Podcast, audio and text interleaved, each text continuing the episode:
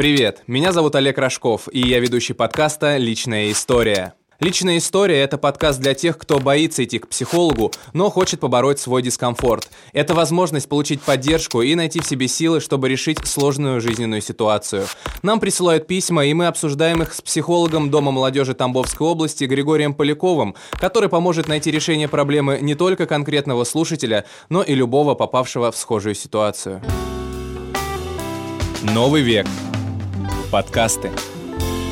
Григорий, у нас сегодня с вами очень большое, запутанное и парадоксальное письмо. Письмо от девушки, которой 22 года. Я предлагаю сейчас вам его послушать и уже вместе с вами будем разбираться, в чем же здесь корень проблемы.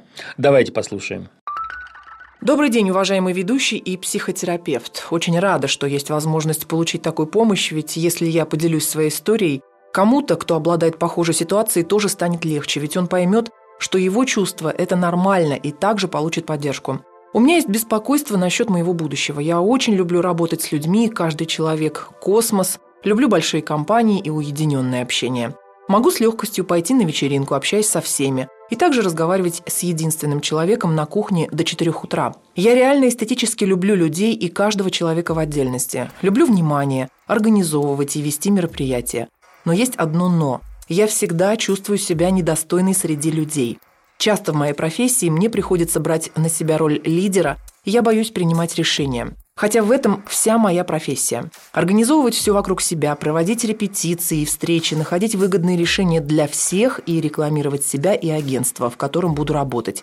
Но я на сто процентов знаю, что мои решения изначально неверные. Любой человек осудит меня, скажет «Ну куда ты лезешь, овца?» Вечно ощущаю, что за мной кто-то наблюдает и даст по шапке за неверно и верно принятое решение. Короче, в любом случае получу. Сначала это не сильно беспокоило меня. Думала, ну, раз пока 14 лет, с опытом пройдет. Но в прошлом году страх перешел грань и зажал меня. Мне был 21 год в прошлом году, и я ушла с работы, потому что мне стало страшно. Страшно было спросить, как правильно расписаться в зачетке и как правильно ответить на звонок по телефону. Я боюсь спросить помощи, боюсь отвлечь людей, боюсь их коснуться, побеспокоить. А как я получу на работе опыт, если боюсь разговаривать с людьми? Например, когда я еду в поезде, я наблюдаю такую картину. Кто-то спокойно говорит людям, что они им мешают, даже если они не мешают.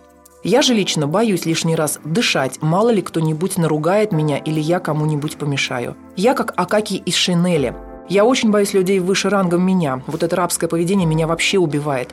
Чувствую себя служанкой, не имея права голоса. И ведь правда так думаю. Постоянно услужливо к людям, чтобы они не подумали, что я плохая. Не могу постоять за себя. В глубине души надеюсь, что встречу мужчину, который будет стоять за меня. Но понимаю, что я, хоть и девушка, но должна иметь сильный характер и способность отстоять свои права. Тем более я будущий педагог, а значит, должна подавать пример ученикам. Знаю, что я сильный специалист в своем деле зная, что могу работать 24 на 7, получая опыт, счастье от работы и деньги. Но сижу, сижу, в приступах счастья соглашаюсь на работу и снова ухожу и сижу. Очень страшно так и не раскрыться. Похожая ситуация с семьей. Хочу выйти замуж, но сто процентов понимаю, что не справлюсь, и семья разрушится. Откуда этот страх? Как его перебороть? Казалось бы, 8 лет в профессии, и страх даже не притупляется. Стало чуть легче, но сколько уже упущенных возможностей – Чувствую в такие моменты себя тряпкой. Спасибо за внимание к проблеме и ее обсуждение. Хронических заболеваний нет. Информация для психотерапевта. Так, наверное, ему будет легче увидеть мои проблемы. Мне 22 года. Я девушка, учусь на организатора мероприятий. Мечтаю стать крутым режиссером-педагогом. Мама – педагог. Мягкая, но при этом пытается организовать все вокруг себя от того, что не получается все идеально, сильно переживает каждый раз. Папа инженер, мягкий, мощный специалист на работе, но дома инфантильный. Есть старший брат, я его очень люблю, он лидер. К нему прислушиваются все, даже родители. Он строгий, но справедливый. Я себя не понимаю вообще. Вроде понимаю, что есть все, чтобы реализоваться. Но иногда смотрю на свое отражение и такая «Ну, Даш, ну куда ты лезешь, а? Сядь, успокойся».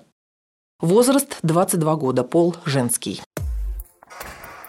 Разделим по блокам, наверное, нашу с вами беседу, потому да. что письмо действительно большое. Давайте мы разделим его по блокам и будем в конце каждого блока подводить некую такую итоговую черту, возможно, с советами, с рекомендациями или даже с вопросами этой девушки, как ей быть вот в этой ситуации. Потому что здесь вот чуть ли не в каждом абзаце своя отдельная проблема. Да. Поэтому я вот э, первое, на что обращаю внимание, это на то, что девушка боится, что ее решения будут неправильными. У нее есть работа, у нее есть обязанности, и она сама пишет, что она считает себя в этой работе специалистом.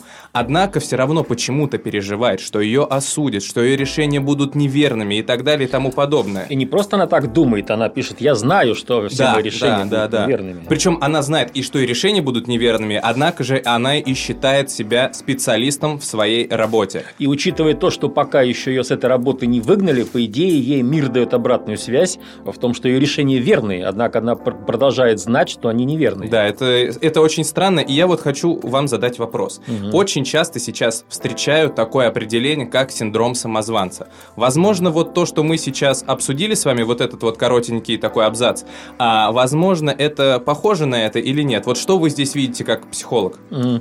А, синдром самозванца – это, знаете, такой интересный термин, он появился, на, на, на мой взгляд, потому что э, с 2020 года в связи с уходом многих бизнесов в онлайн начал очень сильно процветать инфобизнес, и, на мой взгляд, это такая маркетинговая уловка, когда вот эти инфобизнесмены соблазняют домохозяек вести блог, например, как пожарить картошку, и, естественно, многие домохозяйки, которые до этого не были на телевидении, не выступали на радио, они боятся поставить камеру, и чтобы их видели, поэтому они изобрели такой термин синдром самозванца. С этим надо бороться. Как психолог я здесь вижу скорее достаточно проблемные вещи. Я бы сказал, что основательный неврозик. Если это длится с 14 до 22 лет, то есть 8 лет с человеком происходит одно, одно и то же, а, как вы уже ловко подметили, обратная связь от мира, от людей, от работы приходит такая, что она справляется же со своими обязанностями, да, как-то. Да, да, она считает себя специалистом здесь. Причем неплохим специалистом, она же сама об этом пишет. Э, то есть всячески, всячески обратная связь от мира ей приходит, что она хороший специалист. При этом она продолжает знать, что все ее решения неверные. Это какое-то непринятие обратной связи от мира, с одной стороны, а с другой стороны, это говорит о том, что достаточно глубокий внутренний разлад, потому что 8 лет приходит обратная связь, что решения все-таки верные. Но согласитесь, она же не умерла, ее не посадили в тюрьму. Да, и ничего не случилось. Никто не убил, ничего не случилось, иначе она об этом написала бы. Да. да но, но тем не менее она продолжает знать, что все решения неверные. Я бы прежде всего э, спросил ее, как вы узнаете, что ваши решения неверные, как вы это делаете в голове? Да, действительно, девушка, вот э, у меня тоже к вам вопрос. Если вы уже так давно занимаетесь той деятельностью, в которой вы 8 лет, как так получается, что вы уверены, что ваше решение неверно, однако вы 8 лет еще в профессии, скажем так, вы работаете, и вам никто, вот вы в письме своем э, не указали, что вам где-то очевидно прилетало, да, за ваши какие-то ошибки или что-то вы не доделали или не успели. То есть такого в письме не прослеживается. Потому что меня, наверное, убили бы просто. 8 лет, и, да. и, и не через 8 лет, это достаточно быстро, если бы в моей профессии я бы все свои решения принимал неверные. Да, вот, Григорий, давайте тогда проанализируем, откуда вот эта вот неуверенность. Вы сказали, что это невроз, синдром самозванца вы так очень э, яро откинули, отбросили. Но к нему мы потом еще да, вернемся. Ну, можно так называть, да, я думаю. Просто, смотрите, я определение синдрома самозванца, оно какое? Это просто непри... непринятие своих заслуг. То есть ты не можешь понять, что ты действительно что-то умеешь, что ты можешь, и ты почему-то это не принимаешь. То есть вот я его как определил. Ну, это, в принципе, ну, такое да, распространенное да. определение. Давайте его использовать. Да, и поэтому откуда это у девушки, на ваш взгляд? Тем более срок, как мы говорим, уже не маленький. И я сразу вспоминаю, знаете, как вы мне однажды сказали, что у зарубежных коллег э, люди приходят с проблемами там полгода, год. пять месяцев, год, да. Здесь 8, 8 лет. лет. Это ужасно, просто ужасно. Но давайте-ка поймем корни, откуда они могут идти. Да, еще раз приходит мысль, что я бы не смог так жить, и я бы побыстрее бы э, пошел к специалисту. А, Все начинается с того, что девушка пишет сначала, это не сильно беспокоило меня. Думала, ну пока 14 лет с опытом пройдет. Значит, это началось где-то в районе 14 лет, с началом переходного возраста, угу. когда э, люди начинают самоутверждаться, э, получать позитивную обратную связь и себя уважать. Видимо, этого не произошло в 14 лет в связи, в связи с чем, э, не знаю, вот она пишет о том, что мама у нее педагог, мягкая, но при этом пытается организовать все вокруг себя. Вы знаете, Олег, я встречал огромное количество совершенно ужасных невротиков, у которых мамы были педагоги. Вот, может быть, здесь есть какая-то связь, а, потому что есть хорошая пословица «оставляй свою работу на работе». Потому что если я дома с женой и дочерью буду психотерапевтом, а, я думаю, достаточно быстро у меня не станет жены, а потом не станет и дочери, я останусь один. А вот э, мамы, которые педагоги, они как бы не умеют оставить э, работу и организаторский свой талант на работе, что и приводит к тому, что их дети э, просто очень часто к психологу вынуждены обращаться – то есть вы сейчас говорите о том, а, ну, вы не, дорасказ... не версия, досказали, да? Да, версия такая. Версия такая, версия первая. А, как говорил Шерлок Холмс, любой психолог в чем-то похож на детектива, да? да. Мама мягкая, но пытается, пытается, интересное слово, организовать все вокруг себя. Такое ощущение, что или ей не дают, все-таки вырываются, но она все равно пытается организовать, или у нее не получается, но она все равно пытается организовать. Я думаю, что здесь, э, может быть, нам не, не стоит так сильно к словам цепляться, а подумать про... Ну, я думаю, что она просто делает это, она организовывает. А смотрите, что интересно, себя. в этом же предложении. Э, от того, что не получается все идеально, сильно переживает каждый раз мама. То, то же самое и дочка. То же самое мы видим у дочери. Соответственно, дети учатся у своих родителей не тому, что родители говорят. Не бери с меня пример, доченька, не переживай, что все не идеально. А мама так делала 14 лет. Девочка на 14 год научилась тоже так делать. Причем мама переживает сильно и переживает каждый раз. Ну, как мы видим, дочь переживает тоже сильно и переживает каждый раз. И уже 8 лет переживания эти длятся. Причем такое зеркальное поведение получается практически. Э, что мама, что дочка, да, у них такие организаторские способности. Угу. Дочка говорит, что она тоже, ну, вот эта героиня нашего письма, она говорит, что она стремится к какому-то успеху и так далее. Но вот э, ее внутренний синдром самозванца, опять же, о котором мы да, говорим, он да, ей не дает да. сделать. И то же самое, и она начинает переживать. И, видимо, как будто то же самое у мамы. И еще вы мне натолкнули на одну мысль. Эм, что психо... Э, не психолог, вернее, что педагог, когда он не оставляет свою работу дома, э, на работе, а ее приносит домой. Получается, он э, с завышенными требованиями обращается к своему ребенку или нет? Как это Конечно, да, с завышенными требованиями. А, насколько я знаю, я очень много разговаривал с такими родителями, у них постоянно существует то же, что вот у нашей героини письма, эффект включенной видеокамеры. То есть они постоянно как бы видят как их детей видят все окружающие. И, естественно, им хочется, что раз уж она не кто-нибудь там, а аж целый педагог, чтобы дети были, ну, как минимум, выглядели как будущие президенты земного шара, ну или там, по крайней мере, России. Это очень распространенно, да? Да, да, очень распространено. Такой эффект включенной видеокамеры. И девушка говорит, вот э, где здесь она пишет, что у меня тоже ощущение, как будто на меня со стороны смотрят постоянно. И, вечно ощущаю, что за мной кто-то наблюдает, видите, да, и даст по шапке за неверно и верно принятые решения. Вот это уже плохо, Потому что если бы у нашей героини только за неверное решение было ощущение, что она по шапке получит, это был бы просто невроз. А вот если она и за неверное, и за верное решение ощущение, что получит она, то это уже, знаете, называется э, термином double wind. Это двойная связь. Это если с человеком систематически использовать такую штуку, или если он сам к себе ее применяет постоянно, очень велика вероятность развития шизофрении. Ого. Ну, где-то 50 на 50 – это очень высокий, я считаю, риск. Слушайте, ну я, конечно, понимал, что это письмо серьезное, и что у девушки действительно есть проблема, но не до такой степени, Нет, как а никто не говорит, что у нее шизофрения, просто… Нет, что будет, что эта вероятность а, увеличивается. Вероятность увеличивается, да, потому что Double Wine – это такая интересная штука, ее исследовал э, великий антрополог Грегори Бейтс, Бейтсон еще в 60-х годах 20 века, это, собственно говоря, один из приемов, в котором можно свести с ума человека. Ну, что вы. Он, да, достаточно сложно отслеживается, это такой психотерроризм. И вот тоталитарные секты, например, ну я не буду о них сейчас, они, они его вечно используют. Так, а, и что мы имеем по итогу вот этого блока, который мы, э, мы письмо разделили на блоки, что мы имеем по итогу вот этого блока, что у девушки либо невроз запущенный, либо, как вы говорите, вот эта двойная связь присутствует. А, ну, да, мы проанализировали все, о чем она пишет в качестве причин, и а, пока что выдвинули версию, что неспроста э, у нее вот это ощущение, что она очень похожа на свою маму, как она это описывает, поскольку мама педагог, это увеличивает э, вероятность нашей версии, и то, что девушка использует сама с собой в размышлениях о себе double wind, это тоже нехорошо. Невроз, невроз запущенный. Мое мнение таково. И мы как одну из версий рабочих, мы не утверждаем, что это так, да. но, возможно, а, причина, возможно, она и неосознанная, но дело все, возможно, как раз-таки в маме, в том, что она педагог, не может оставлять работу на работе, простите уж меня за тавтологию, приносит ее домой и, соответственно, завышенными Дрессирует треб... дочку. Да, завышенными требованиями обращается к своим детям. Но это возможно так, а возможно нет. Но суть такова, что здесь невроз, который длится уже очень долго. Поэтому, Григорий, давайте вот сейчас подведем под этим нашим первым блоком такую итоговую черту, возможно, с советом уже с каким-то, и, возможно, даже с вопросом.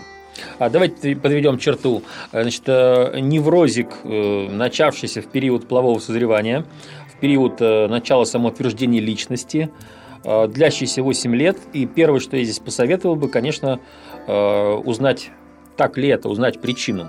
Это наша замечательная волшебная техника, потому что, э, девушка, я бы вам очень сильно посоветовал э, взять листок бумаги, ручку. В вашем случае можете даже открыть смартфон, компьютер, ничего страшного не будет, но лучше с бумагой и ручкой записать вопрос, э, почему я вот как вы ее сформулируете, от этого будет многое зависеть, да? Почему я себя не уважаю, или э, почему я постоянно ощущаю себя неполноценной. Или почему, может быть, я боюсь, что получу обязательно по шапке за свое хорошее какое-то действие или за какую-то да. свою ошибку. Почему я боюсь, что я в любом случае получу по шапке, или почему э, я думаю, что всякое мое решение неверное. А может быть, вам следует несколько вопросов записать и каждый из них отработать. Ну, то есть несколько таких сеансов, грубо говоря, да, сделать да. с техникой, потому что девушка девушка действительно очень хорошая техника, и я даже сам лично себе ее испробовал, и могу сказать, что, возможно, ответы вам не понравятся. Ответ, который вы получите в конце, в самом последнем пункте. Вы, как, э, э, как обычно в этой технике происходит, ты пишешь, пишешь, пишешь, и когда вот ты написал тот самый ответ, ты сразу понимаешь, вот он. И, возможно, он вас не устроит где-то, возможно, испугает, а возможно, наоборот, успокоит и все расставит на свои места. Но, тем не менее, это уже будет один шаг к тому, чтобы понять, в чем, собственно говоря, здесь проблема. Да, может быть, ответ будет настолько простой, что вы очень сильно удивитесь. А, может быть, там настолько все просто. Поэтому очень рекомендация в конце этого блока сделать технику, потому что с несколькими вопросами.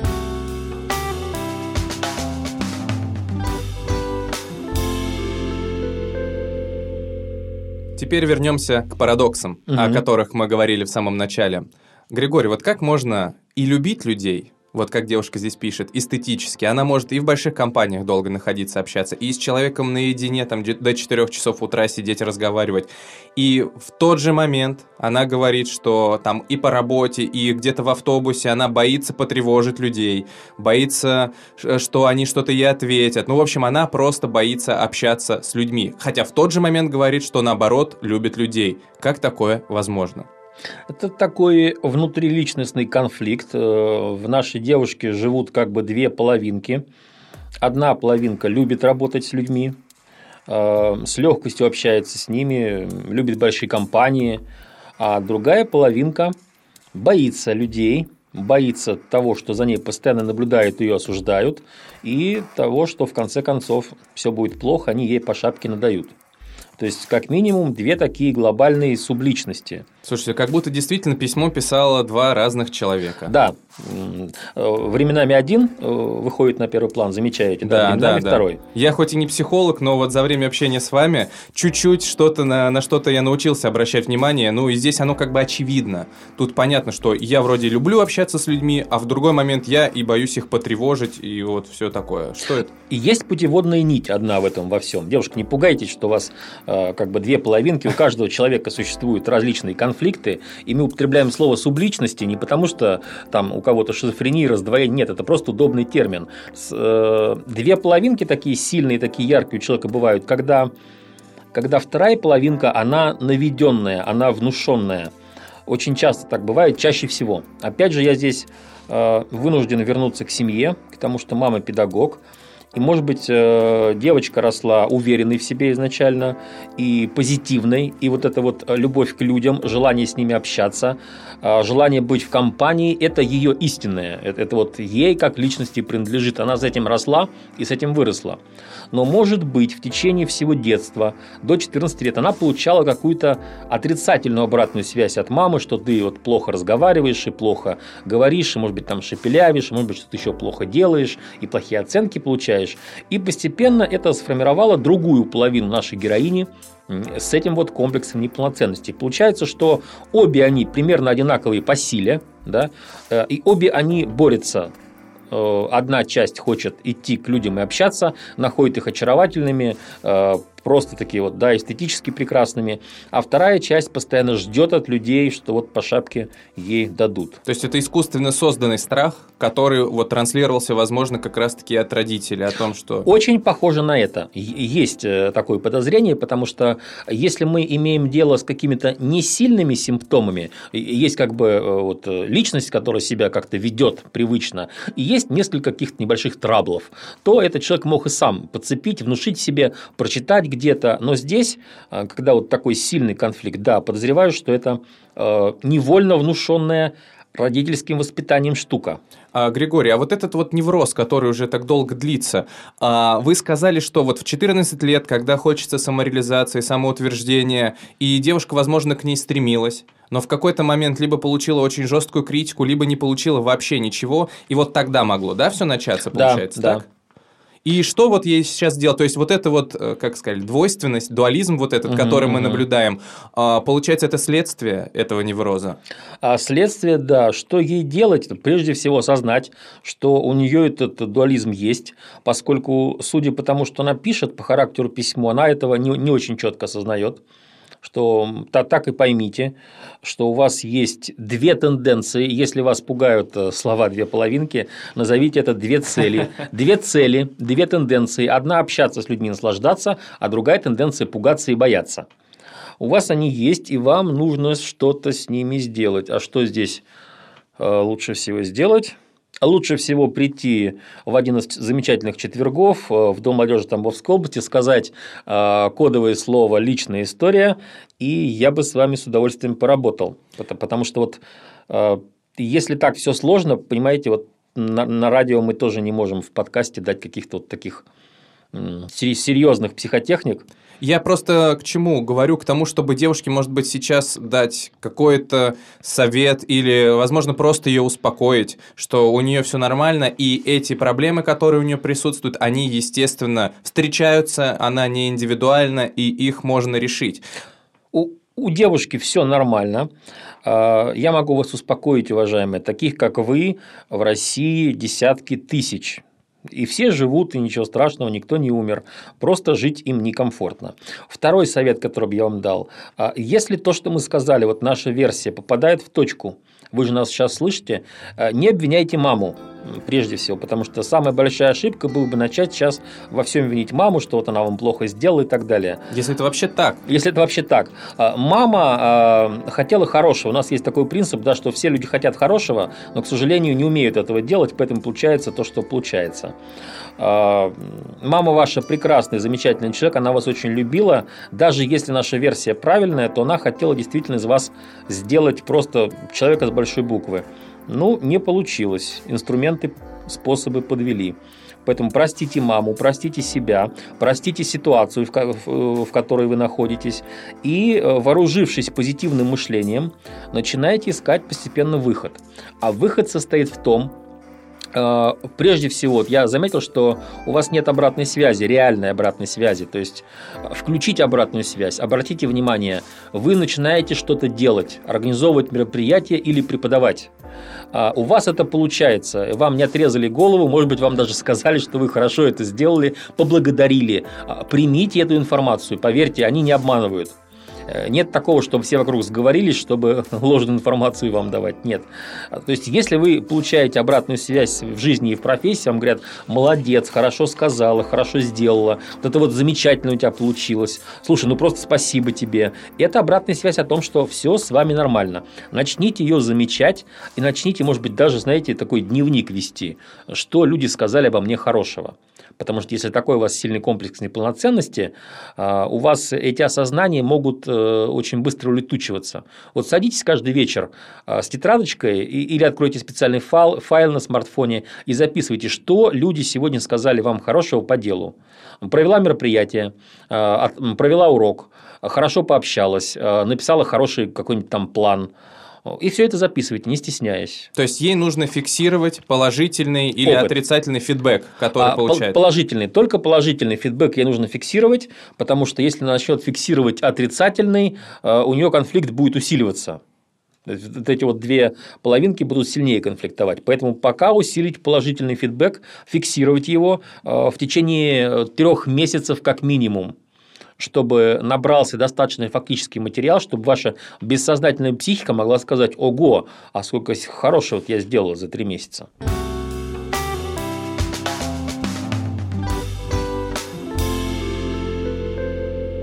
Переходим еще к одному блоку. А, в принципе, там тоже о боязни общения с людьми, но конкретно речь идет о людях выше, как девушка пишет, ее рангом. То есть это руководство. И она переживает, она не может нормально к ним обращаться. И это вот, опять же, это все тянется оттуда, где и боязнь общения с обычными людьми, и это все следствие невроза, это все вот одно за другое цепляется, или вот эта боязнь людей выше рангом, это чуть-чуть другое. Я думаю, что корни здесь одни, поскольку э, педагог, он всегда выше рангом э, чем те, э, которых он учит. И это правильно, так и должно быть, потому что если педагог будет ниже рангом тех, кого он учит, зачем тогда его слушать вообще? Кто он такой, какое право он имеет чему-то учить? Педагог – это его социальная роль, он всегда рангом выше. Опять-таки, проблема в том, что когда человек переносит это в семью, вот тут его детям приходится несладко. А, то есть, смотрите, может быть так, что происходит проекция а, мама педагог, мама всегда выше меня, и я ее внутри боюсь, mm. потому, потому что много отрицательной обратной связи. И автоматически транслируется на всех, кто выше, начальников, а, должностных лиц и так далее. Они тоже выше меня, они как мама, я их тоже буду бояться. Потому а, что вот оно что. Они не дают отрицательную обратную связь, но могут. Вот может быть такое такая параллель в мозгу происходить. Слушайте, ну звучит на самом деле все очень и очень логично. Если все предположения наши верны, то вы уж не торопитесь кидаться на своих близких. Да. Так получилось, просто, ну, так бывает. И это, возможно, все происходило даже неосознанно. Поэтому вот Григорий вам уже дал несколько рекомендаций, и я вам тоже советую их придерживаться. Они действительно работают. И вот здесь еще такой момент, прямо под финал я его специально оставил, это вопрос вопрос, он тоже отдельным блоком так идет про семью. Девушка говорит, я хочу семью, но я боюсь, что я не справлюсь и вообще ничего хорошего из этого не выйдет. Почему угу, так? Угу. Это тоже корни одни? А, ну да, здесь, э, как мы с вами видите, здорово разматываем этот клубок. Получается, что в течение этих 8 э, лет у девушки действует один и тот же процесс, просто он действует разными способами. У нее сформировался комплекс неудачницы, как вы сказали метко э, в начале, синдром самозванца, да. И здесь, давайте вспомним этот термин, возможно, она хочет семью, но чувствует себя самозванкой. Соответственно, если вся ее жизненная история, начиная с осознанного возраста, а осознанный возраст – это именно 14 лет, ну, начало, когда человек начинает мыслить самостоятельно, потому что до подросткового возраста э, ребенок мыслит мыслями, словами своих родителей, у него еще нет самостоятельного мышления, поэтому все проблемы начинаются с этого. А, она и думает, соответственно, что если я такая сякая, кругом, значит, э, нехорошо делаю, решения принимаю неправильные, то и в семье я буду неудачницей. Как же сложно, наверное, ей живется. Я только под конец эпизода осознал весь груз, который на нее упал, и как ей тяжело принимать решения, потому что она боится все время, что кто-то за ней смотрит, кто-то контролирует, кто-то даст ей по шапке. И вот это вот все так в этом она варится. Как так можно долго в этом жить? Я не понимаю, Григорий. А, я вам отвечу на ваш вопрос, как можно долго с этим жить. Есть пословица печальная, человек ко всему привыкает. А, и очень много людей, с которыми я работал, у которых были похожие проблемы много лет, а, они не ощущают себя в трагической ситуации, они не ощущают себя жертвами, они не думают о том, что вот э, кругом люди все живут без этого груза, а я живу с этим грузом. Вы представьте себе, например, все ходят просто так по улицам, а этот человек э, снарядил себе рюкзак килограммов на 30 и постоянно с собой его носит и днем, и ночью. А они так не считают, потому что существует привычка. Э, отчасти в этом тоже существует проблема, потому что если бы э, люди с неврозом интенсивно ощущали свой дискомфорт, они бы интенсивнее с ним и боролись. Они бы раньше обращались к психологам, э, к специалистам, к коучам. Но поскольку происходит привыкание, да, вот человек к этому привыкает, поэтому у нее нет невыносимых переживаний, да, и она здесь не пишет. Обратите внимание, несмотря на все на то, что здесь есть, тон письма достаточно бодрый. Да, да, девушка такая оптимистичная, как мне показалось. И это хорошо, и это поможет ей решить эту проблему. Да, девушка, я вас благодарю за то, что вы нам написали такое большое, развернутое письмо, подробно э, изложили все факты, которые вам показались важными и которые, возможно, помогут Григорию, если он будет еще и дальше работать с вами. Поэтому мой совет вам, используйте рекомендации, которые посоветовал психолог, и прийти на один из бесплатных сеансов в Дом молодежи. Можно не один раз. Прийти. Можно не один раз, конечно. Главное указать наш промокод «Личная история», записаться заранее. Номер есть на нашем сайте. Я еще раз вас благодарю, что вы решили вы бороться, молодец. да, решили бороться со своими проблемами, и вы не боитесь посмотреть им глаза в глаза.